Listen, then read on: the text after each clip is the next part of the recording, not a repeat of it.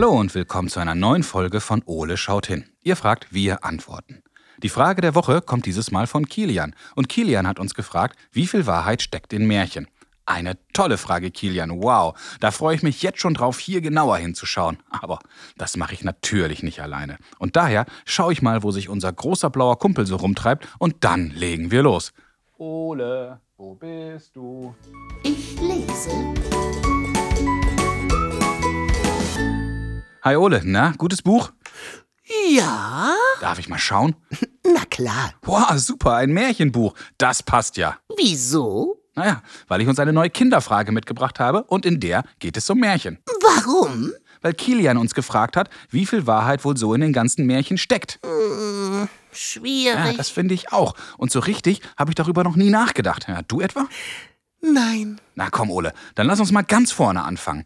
Wie viel Wahrheit steckt wohl in den Märchen, die wir so kennen? Ja, wir kennen ja viele Märchen von den Gebrüdern Grimm. Und wie sind die wohl auf diese ganzen Geschichten gekommen? Keine Ahnung. Ja, ich auch nicht. Aber ich bin neugierig. Mal sehen, was wir alles herausfinden können. Also, Ole? Los geht's. So, Ole, du kennst dich doch super mit Märchen aus, oder? Na klar. Na, dann rüttel dich und schüttel dich. Wirf Gold und Silber über mich. Wie bitte?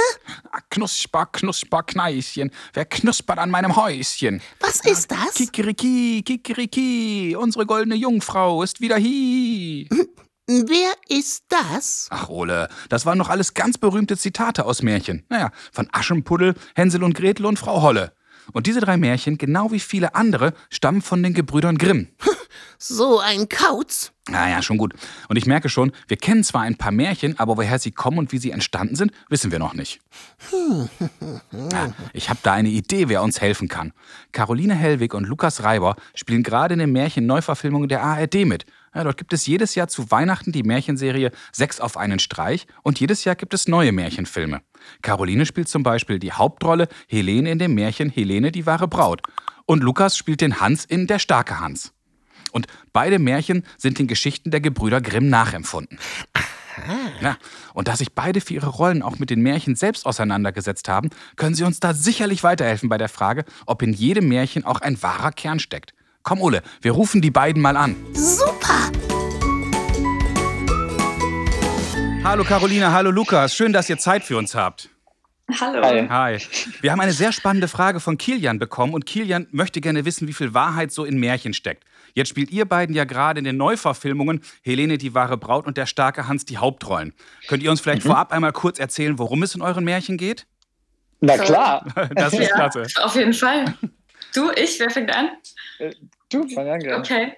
Ähm, genau, ich spiele die Helene in Ja. Helene, die wahre Braut. Und äh, in unserem Märchen geht es äh, um ein Mädchen namens Helene, was ähm, erst bei ihrer bösen Stiefmutter wohnt in nicht so schönen Umständen und dann ihr plötzlich die Liebe ihres Lebens begegnet und sie erst glaubt oder man glauben könnte, dass jetzt die Geschichte zu Ende erzählt ist, so Ende gut, alles gut. Und da geht es aber eigentlich erst los. Mhm. Ähm, ähm, und die fängt dann an, äh, so selber ihr Geschäft auf die Beine zu stellen mit etwas Hilfe, fängt an, eine Freundschaft zu entwickeln und äh, äh, selber über sich hinauszuwachsen. Und äh, dann ganz zum Schluss kommt dann doch der Prinz wieder. Sehr schön. Oh. Ja. Ja, so hört sich das auch. Und bei dir, Lukas? Ähm, ja, ähm, also bei unserem Märchen, der starke Hans, ähm, also es geht um äh, Prinzessin Sarah und den starken Hans. Die Mhm. kennen sich schon seit der Kindheit und es verbindet sie in so eine ganz enge Freundschaft. Und mittlerweile sind sie erwachsen geworden und der starke Hans will raus in die Welt und geht auf Wanderung. Mhm. Und zeitgleich bleibt auf einmal im Dorf bei der Prinzessin das Wasser aus. Also macht sich die Prinzessin auf den Weg, äh, um zu gucken, warum die Quelle auf einmal versiegt wurde Mhm. ähm, und wer dahinter steckt. Dafür müsste sie allerdings in den ja, gefürchteten Wald, den Zauberwald, wo die Hüterin der Luftgeister herrscht. Und deshalb wird sie auch niemand begleiten. Und da sie aber sehr mutig ist, geht sie alleine. Und als der Hans davon erfährt, bricht er sofort seine Wanderung ab und macht sich auf den Weg, um Sarah zu finden und zu retten, falls ihr irgendwas zugestoßen ist. Und wen er da alles so trifft und, ähm, äh, und, und warum es kein Happy End geben wird äh, in diesem Märchen, das könnt ihr dann sehen beim starken Hans. Oh je. Das, das klingt aber beides. Also bei dir, Lukas, klingt es wie ein Gentleman und bei dir, Caroline, klingt es auch sehr nach einer sehr, sehr starken Frau. Was hat euch an diesen Rollen besonders gereizt?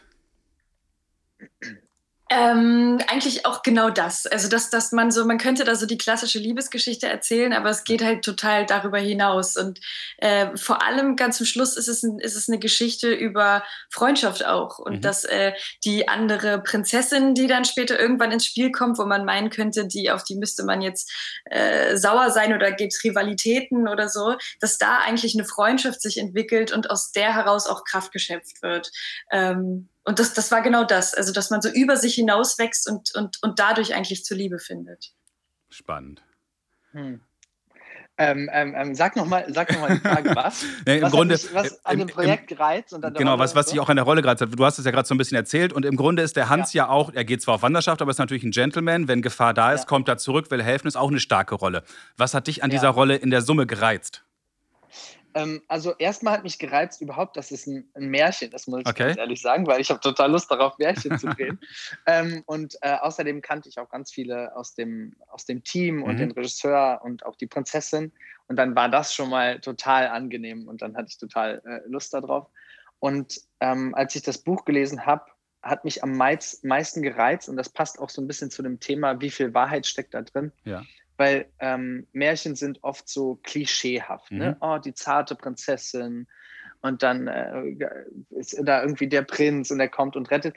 Und was ich mochte, war bei diesem Buch, dass es eben komplett mit den Klischees einfach bricht. Ja. Also wir haben, wenn man sich die Prinzessin anguckt, nicht dieses Püppchen irgendwie, sondern es ist eine super starke, intelligente, mutige Frau, ähm, die man auch in der Zeit, so wird es auch im Märchen erzählt, überhaupt gar nicht so kennt. Cool. Von Prinzessinnen, wie die auf einmal in Hose ähm, auf dem Hof laufen und so und alle schrecken sich und sind so, huch, das kann doch nicht die Prinzessin mhm. sein. Außerdem auch dieses typische Gut und Böse haben wir auch, äh, die vermeintlich böse Figur in unserem Märchen stellt sich dann heraus als jemand, der eigentlich etwas Gutes möchte. Mhm. Und das mag ich halt äh, total irgendwie. Das ist einfach auch das Happy End was nicht wirklich ein Happy End ist. Ähm, das hat mich total gereizt an diesem Projekt. Das klingt ja. total spannend. Jetzt hast du eine Sache ja gerade oder ihr beide schon im Grunde angesprochen. Das sind ja auch alles Motive, die man vielleicht aus seiner eigenen Vita oder aus seinem eigenen Leben kennt. Habt ihr euch mal damit beschäftigt, wie viel Wahrheit so in diesen Geschichten, in diesen Märchen stecken, selbst wenn es dort vielleicht fantastische oder Märchengestalten gibt?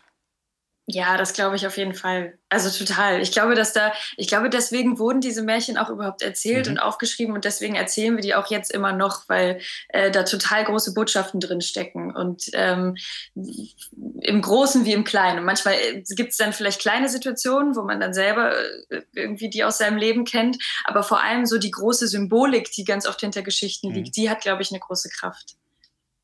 Spannend. Da kann man kaum was hinzufügen. Also das ich ganz genauso. Das ist total Deshalb cool. werden Märchen erzählt. Ja. Einfach. Und halt märchenhaft erzählt, aber mhm. dahinter steckt immer eine große Wahrheit und eine Geschichte, die man erzählen möchte. Das glaube ich auch. Wenn man Geschichten in äh, ein Setting packt, was, mhm. was irgendwie fantastisch ist, dann kann man ganz anders Dinge, äh, Dinge erzählen, die vielleicht von großer Gewalt und großer Kraft sind, mhm. aber man kann irgendwie, kann das anders sehen oder kann anders einen Zugriff dazu entwickeln oder so. Das ist spannend. Ihr beiden, Ganz, ganz herzlichen Dank für eure Zeit, Caroline und Lukas. Wir freuen uns jetzt schon darauf, die Filme zu sehen. Und ich glaube, das sind wirklich alles sehr, sehr starke Charaktere. Und ich freue mich schon, ja, mit euch Weihnachten zu genießen. Vielen Dank für eure mhm. Zeit. Dankeschön. Danke, Danke dir. Bis bald. Boah, das war doch klasse, Ole, oder? Ja, das war super. Jo, lass uns mal schauen, wie wir das zusammenfassen können. Sehr gut. Märchen handeln im Grunde alle auch von ganz alltäglichen Situationen. Und selbst wenn dort viel mit Klischees, also mit Vorurteilen gespielt wird, so erkennen wir doch vieles von dem, was dort passiert, wieder. Kannst du mir das erklären? Naja, wie Caroline und Lukas das ja erzählt haben. Die Geschichten sind zwar fantasievoll ausgeschmückt, spiegeln aber viele Dinge aus dem Alltag der damaligen Zeit wieder. Und vieles von dem Erzählten passt auch in unsere Zeit. Na, vielleicht nicht unbedingt die Prinzessin in Kleider, die Schlösser und die Ritterrüstung, aber die Art und Weise, wie Personen handeln. Ah. Und genauso sind die Märchen im Grunde auch entstanden. Jakob und Wilhelm Grimm reisten vor knapp 200 Jahren quer durchs Land und sammelten die Geschichten und Volkserzählungen, die ihnen da so erzählt wurden. Diese Geschichten schrieben sie auf und daraus entstand die Kinder- und Hausmärchensammlung der Gebrüder Grimm. Ja, so heißt das Buch. Okay. Ja, und wenn man das weiß, weiß man auch, dass diese ganzen Geschichten noch irgendwo einen wahren Kern haben. Na, selbst wenn es keine Hexen und Ungeheuer gibt. Super! Lieber Kilian, das war eine ganz tolle Frage von dir und ich hoffe, Caroline, Lukas, Ole und ich, wir konnten dir heute weiterhelfen. Das war spannend. Sole, was machen wir beiden denn jetzt? Schließlich müssen wir ja noch ein wenig warten, bis wir uns Helene, die wahre Braut und den starken Hans im Fernsehen anschauen können. Keine Ahnung. Was rumpelt und pumpelt in meinem Bauch herum? Wie bitte? Naja, Ole, dieses Mal habe ich Hunger. Ich lach mich weg. Na komm, Ole, wir gehen mal zusammen in die Küche und schauen, was wir da so finden. Prima. Wenn auch ihr Fragen an Ole habt, dann ruft uns an und sprecht uns eure Frage auf unseren Anrufbeantworter. Unsere Telefonnummer lautet 0541 310 334. Oder schickt uns zusammen mit euren Eltern eine E-Mail. Ihr erreicht uns unter fragen at ole-podcast.de.